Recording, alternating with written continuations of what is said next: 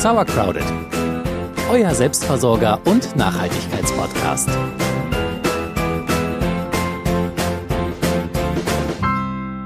Wissensfrage. Weißt du eigentlich, woher das Wort einwecken kommt?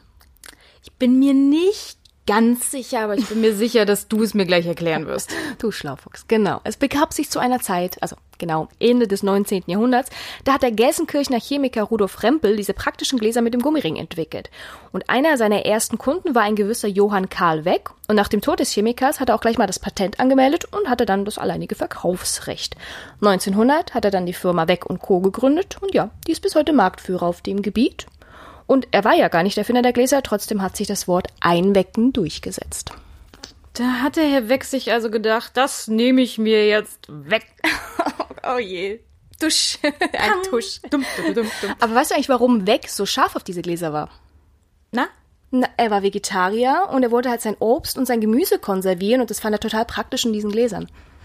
Ja, stimmt. Sonst hat man damals wahrscheinlich in der Saison wenig Auswahl Ganz gehabt. genau. Kohl, Kohl, Kohl den ganzen Winter über. Mhm. Aber weißt du denn, dass die Methode des Einkochens eigentlich noch älter ist? Na, erzähl mir mehr. Das haben wir nämlich Napoleon, äh, dem Dritten? Welcher Napoleon war also so ab? Bonaparte? Äh, dem haben wir das zu verdanken. Der hat nämlich, der wollte seine Truppen unbedingt äh, mit vernünftigem Essen ausrüsten und hat quasi eine Art Preis ausgeschrieben für den, der die beste Haltbarmachmethode entwickelt. Und dabei hat einer der Teilnehmer dieses Wettbewerbs diese Konservierungsmethode des Einkochens äh, entdeckt. Das geriet dann aber wieder in Vergessenheit. Und ja, dann kam Herr Weg. Ein Glück kam Herr Weg. Oder Herr Hempel. Wie hieß er? Herr Rempel. Oh, Rempel. So gut hast du mir also zugehört. So, nach diesem historischen Exkurs nochmal herzlich willkommen zu Sauercrowded, eurem Selbstversorger- und Nachhaltigkeitspodcast. Ich bin Celia. Und ich bin Jule. Und das Thema der heutigen Folge habt ihr bestimmt schon erraten. Es geht um das Thema Einwecken, Einkochen, also das Haltbarmachen mit Hitze. Das Ganze ist ja ein ziemlich aufwendiger Prozess und dann kann man sich auch fragen, warum eigentlich die Mühe? Also wenn man zum Beispiel dem europäischen Vergleich guckt, sind Lebensmittelpreise in Deutschland extrem günstig. Also so ein Glas Bohnen, das kostet ja nicht mal einen Euro. Also merken wir zum Beispiel auch, wenn wir mit unserem Bulli so durch andere Länder fahren und dort mal im Supermarkt einkaufen, da sehen wir schon, das sind ganz andere Preise, als wir hier bei uns haben. Und wenn ihr jetzt denkt, na, wenn ich da Arbeit und Energieaufwand zusammenrechne, dann komme ich wahrscheinlich viel teurer bei weg, wenn ich das selber mache, dann liegt ihr vermutlich gar nicht so falsch. Ja, zumindest wenn ihr nur ein Glas Bohnen einwecken wollt, weil auch hier kommt es so ein bisschen auf die Menge an. Wenn ihr einen Garten habt und ihr habt irgendwie fünf Kilo Bohnen geerntet, dann lohnt sich das mit dem Einmachen allemal. Es ist so ein bisschen wie beim Käse und auch beim Bier, da, da haben wir auch schon von gesprochen, die Arbeit ist immer die gleiche. Egal wie viel man, also natürlich muss man mehr Bohnen schnippeln, aber der ganze andere Prozess ist gleich lang und deswegen, je mehr man hat, desto eher lohnt sich auch das Einkochen. Und für uns gibt es auch ein paar Punkte, die so überzeugend sind, dass wir diese Arbeit hin und wieder wirklich sehr gerne machen. Zum Beispiel macht es auch mega Spaß, einfach eigene Kreation zu entwickeln, ob das eigene Soßen sind, eigene Säfte, eigene irgendwas, die man dann später konservieren kann. Und es schmeckt halt nicht immer gleich. Also manchmal ist eine, habe ich mal Tomatensoße gekocht, die war ein bisschen schärfer, dann war sie mal ein bisschen saurer und so weiter. Es schmeckt halt nicht immer gleich. Und man kann das ganze Jahr über regional essen. Also man erntet das einmal regional oder kauft es einmal regional, wenn es gerade Saison ist, weckt das ein und hat es dann das ganze Jahr über. Genau, und bei uns ist es auch noch so, dass alles, was wir einkochen, ist Bio, weil es aus unserem Garten. Da wird nicht gedüngt, da wird nicht gespritzt, also alles Bio, super. Außerdem braucht man natürlich für, für Einmachgläser keine Energie, um die zu lagern. Das ist ein ganz großer Vorteil. Ihr braucht keine große Kühltruhe. Ähm, ihr stellt es einfach ins Regal und da hält es sich dann. Also natürlich sollte es schon dunkel und etwas kühler stehen, aber ihr braucht keinen Strom. Und man kann den Sommer konservieren. Das ist wunderschön. Irgendwie die, die handgeernteten Tomaten, die ihr dann ins Glas gebt, ähm, das schmeckt man einfach. Die Sonne im Glas, genau. Ja, die Liste, die könnt ihr für euch natürlich gerne selbst erweitern. Für uns hat es irgendwie auch was Meditatives, habe ich gemerkt. Das ist so den ganzen Tag zu schnibbeln und zu rühren und einzukochen. Ja, so viel Liebe und Zuwendung schmeckt man irgendwie selbstverständlich auch. Ja, und man hat wunderschöne Geschenke, die man immer mitbringen kann. Genau so ist es. Also für uns ist es die Mühe hin und wieder allemal wert. Dieses Einmachen, ja, was bedeutet das denn jetzt? Äh, Sea hat es ja gerade schon so ein bisschen angerissen. Also Einmachen und Einkochen ist das Haltbarmachen von Lebensmitteln mittels Hitze. Dabei wird das Einkochgut in Gläser gefüllt, ähm, aufgegossen mit äh, Zucker- oder Salzlösung und dann im Wasserbad so lange erhitzt, äh, bis alle Mikroorganismen tot sind. Bei diesem Vorgang entweicht außerdem noch Luft über den Deckel aus dem Glas und zum Schluss entsteht ein Vakuum, damit sich halt auch keine neuen Keime da einsammeln, ansammeln können. Genau, und man unterscheidet auch zwei Varianten des Einkochens. Zum einen das Pasteurisieren und das Sterilisieren. Über das Pasteurisieren, da haben wir schon äh, gesprochen in unserer Käsefolge. Hier werden Lebensmittel auf eine Temperatur unter 100 Grad erhitzt, also wie der Käse. Diese Methode verwendet man vorrangig bei Obst, weil dieses schon einen hohen Zucker- und Säureanteil hat und bei diesen Temperaturen halt auch lange haltbar ist. Genau, für Gemüse und Co. verwendet man Temperaturen über 100 Grad, also man sterilisiert sie, weil sie äh, von Natur aus ja keinen so großen Säure- und Zuckergehalt haben, also weniger lange haltbar wären. Deswegen über 100 Grad, damit da alles, ja, tot ist. Genau. Also einkochen heißt einfach mit Hitze etwas haltbar machen, je nachdem wie der Säure- oder Zuckeranteil ist. Über 100 Grad, das ist dann sterilisieren, unter 100 Grad, das nennt sich dann pasteurisieren. So, check, das wissen wir jetzt. Jetzt kommt die große Frage, was brauchen wir? Wie fangen wir damit an? Wenn ihr es also wagen wollt, braucht ihr erstmal gar nicht viel. Also ihr müsst keine großen Anschaffungen machen, wie so ein Einkochautomat. Das könnt ihr später immer noch machen, wenn es euch denn gefällt. Ansonsten braucht ihr eigentlich nur Hardware, die ihr wahrscheinlich sowieso habt. Gut wäre ein großer Kochtopf, also so 7, 8 Liter. Ähm, eine hohe Fettpfanne für den Ofen äh, Gläser, unbeschädigt, steril, ähm, mit unbeschädigten Deckeln auch unbedingt. Und ein Thermometer ist noch wichtig. Und ansonsten Messer, Sieb, äh, Kram, den ihr jeder habt. Ganz genau. Und wir haben es ja schon gesagt, äh, ihr braucht eine, eine, große Menge von dem, was ihr einkochen wollt, weil, wie gesagt, der Aufwand bleibt immer der gleiche, egal ob ich ganz viel davon habe oder wenig. Also wenn ihr gerade eine Kiste Bohnen vom Markt oder fünf Kilo Kirschen bei der Nachbringung geerntet habt, dann lohnt sich die Mühe auf jeden Fall. Wenn es ein bisschen weniger ist, naja, der Aufwand bleibt der gleiche, zum Ausprobieren kann man ja trotzdem. So, dann kommen wir mal zu einem ganz wichtigen Punkt der Hardware, nämlich die Gläser. Es gibt nämlich mindestens drei gängige Varianten von Einmachgläsern. Mal die ersten. Das sind die klassischen Weggläser, so, mit dem Glasdeckel. Genau, und den Gummis. Also ist hier so ein oranges Gummi. Wir haben das hier jetzt vor uns liegen gerade und versuchen das ein bisschen akustisch mit aufzunehmen. Ihr seht aber auch die Fotos dann später bei uns im Blog. Also es gibt diese klassischen Weggläser mit dem orangenen Gummi. Dann zweitens gibt's diese zweigeteilten Deckel. Ähm, das ist das Gewinde, wo dann oben noch so ein Plättchen drin ist. Die werden dem amerikanischen Raum oft Mason Jars genannt. Die haben wir selber nicht und wir haben auch mal geguckt, wenn man die kaufen möchte neu, dann sind die auch ziemlich teuer. Also ist eine Variante, die man nutzen kann, haben wir jetzt aber nicht da. Seht ihr trotzdem ein Foto auf unserem Blog. Und das dritte und eigentlich die gängigste Variante sind diese Twist-Off-Gläser. Das sind diese Ploppen. So die eigentlich ploppen sollten, die mit der Metalldecke. Genau. Diese drei Varianten funktionieren und ihr könnt euch aussuchen, was für euch am ansprechendsten ist. Hier, wichtig ist, dass die Gläser intakt sind. Also sollten keine Stellen haben. Äh, sie müssen sauber sein. Später natürlich steril, wenn ihr es einfüllen wollt. Für die Glasdeckel-Variante von weg braucht ihr immer auch noch die Gummis und die Klammern, also noch Zubehör.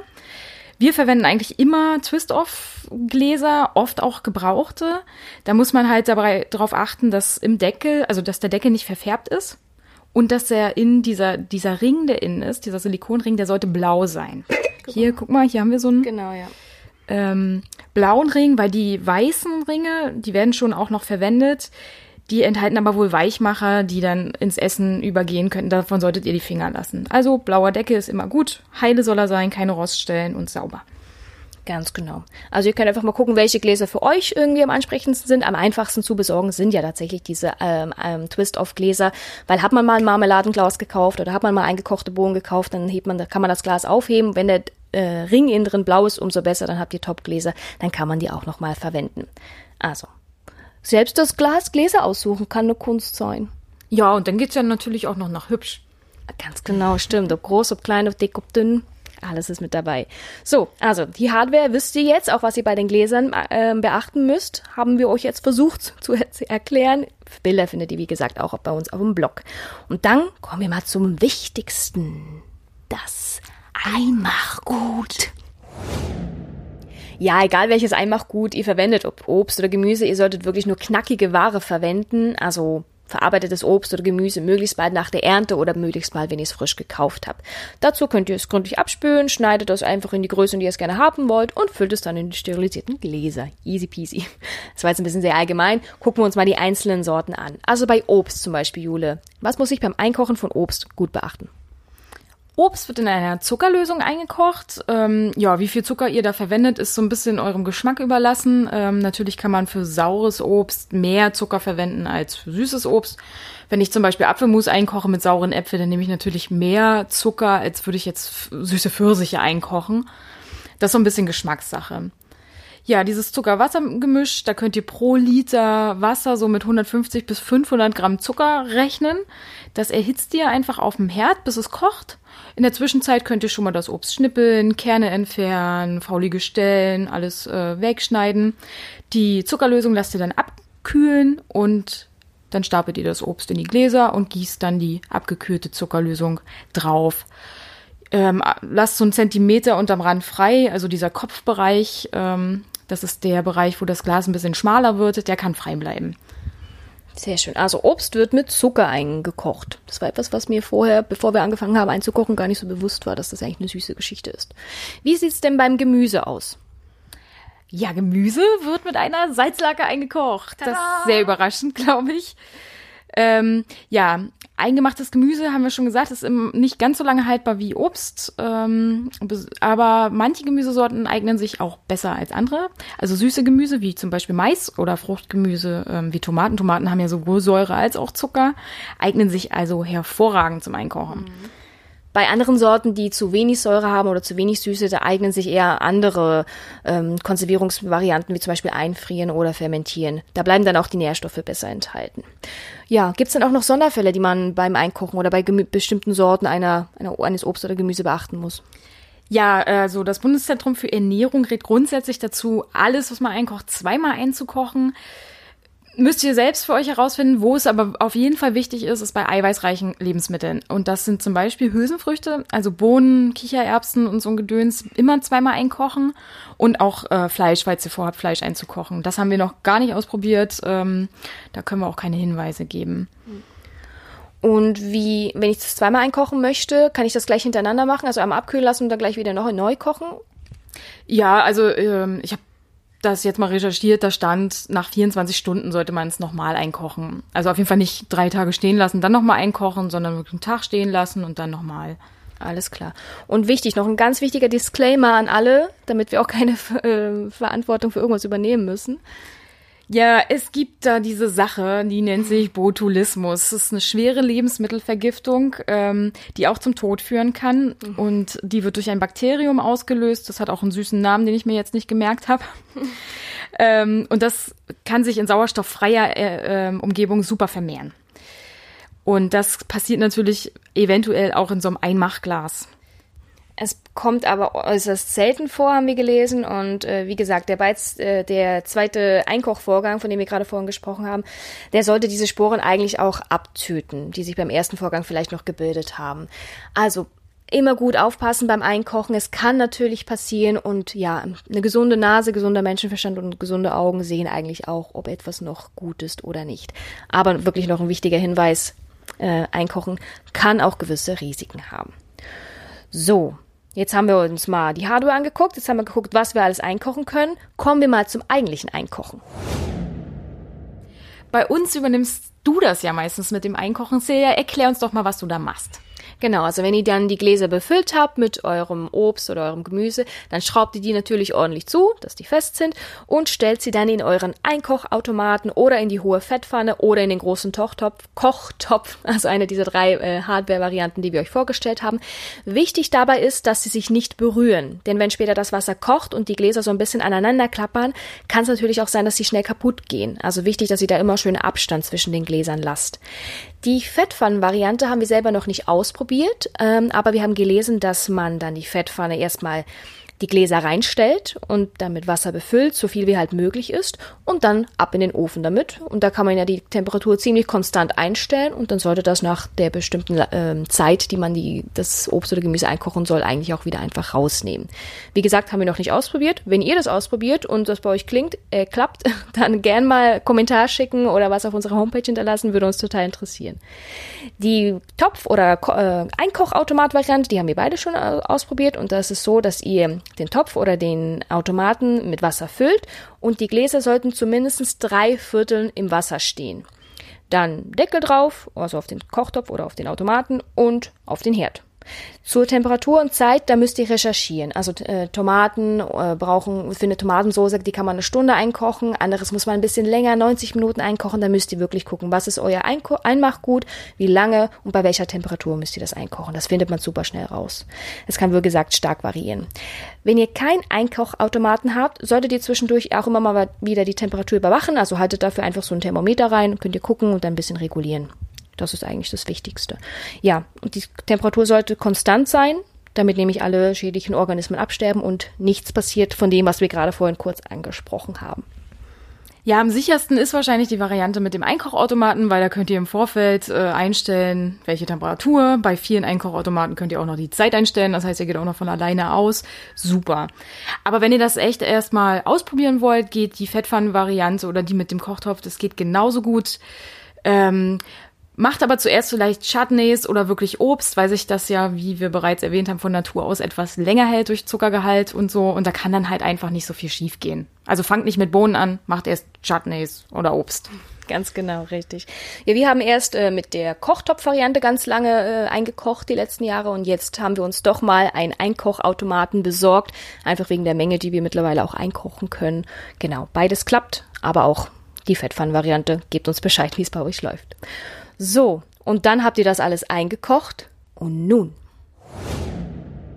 Nun nehmt ihr die Gläser raus äh, aus dem, wo auch immer ihr sie drin habt. Äh, ja, nehmt einen Glasheber ähm, oder wenn ihr keinen habt, einen Silikonhandschuh oder ich mach das nie. Du, du bist unempfindlich, du greifst auch in kochendes Wasser, ne?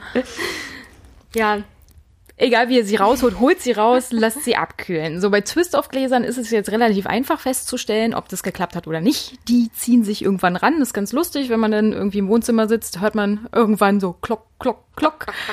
Ähm, wenn das passiert ist, der Deckel ist nach unten gegangen, ähm, ist alles gut gegangen, kann ab ins Regal. Bei den Weggläsern mit Gummi ähm, müsst ihr die Klammern ja zum Abkühlen noch drauf lassen. Wenn es kühl ist, nehmt ihr die Klammern ab und versucht es am Glasdeckel hochzuheben. Wenn ihr, wenn er nicht abgeht, ist alles gut. Wenn er abgeht, na ja, dann müsst ihr es essen. Genau, und wichtig noch, wenn ihr beim Öffnen eines Glases kein Knacken hört, dann entsorgt es lieber. Ja, genau das gleiche, wenn es irgendwie komisch riecht oder sich doll verfärbt hat, äh, ab im Müll. Also so schade das auch ist, aber wir haben über, wie heißt es noch, Botu Botulismus gesprochen. Also weg damit dann. Ganz genau. So, hoffentlich seid ihr jetzt nicht abgeschreckt äh, von dem Aufwand und von allem, was passieren könnte. Wir finden, der Aufwand lohnt sich hin und wieder total und wir hatten bisher tatsächlich auch noch keine verdorbenen Lebensmittel im Regal. Also bei uns hat es bislang toi toi immer geklappt.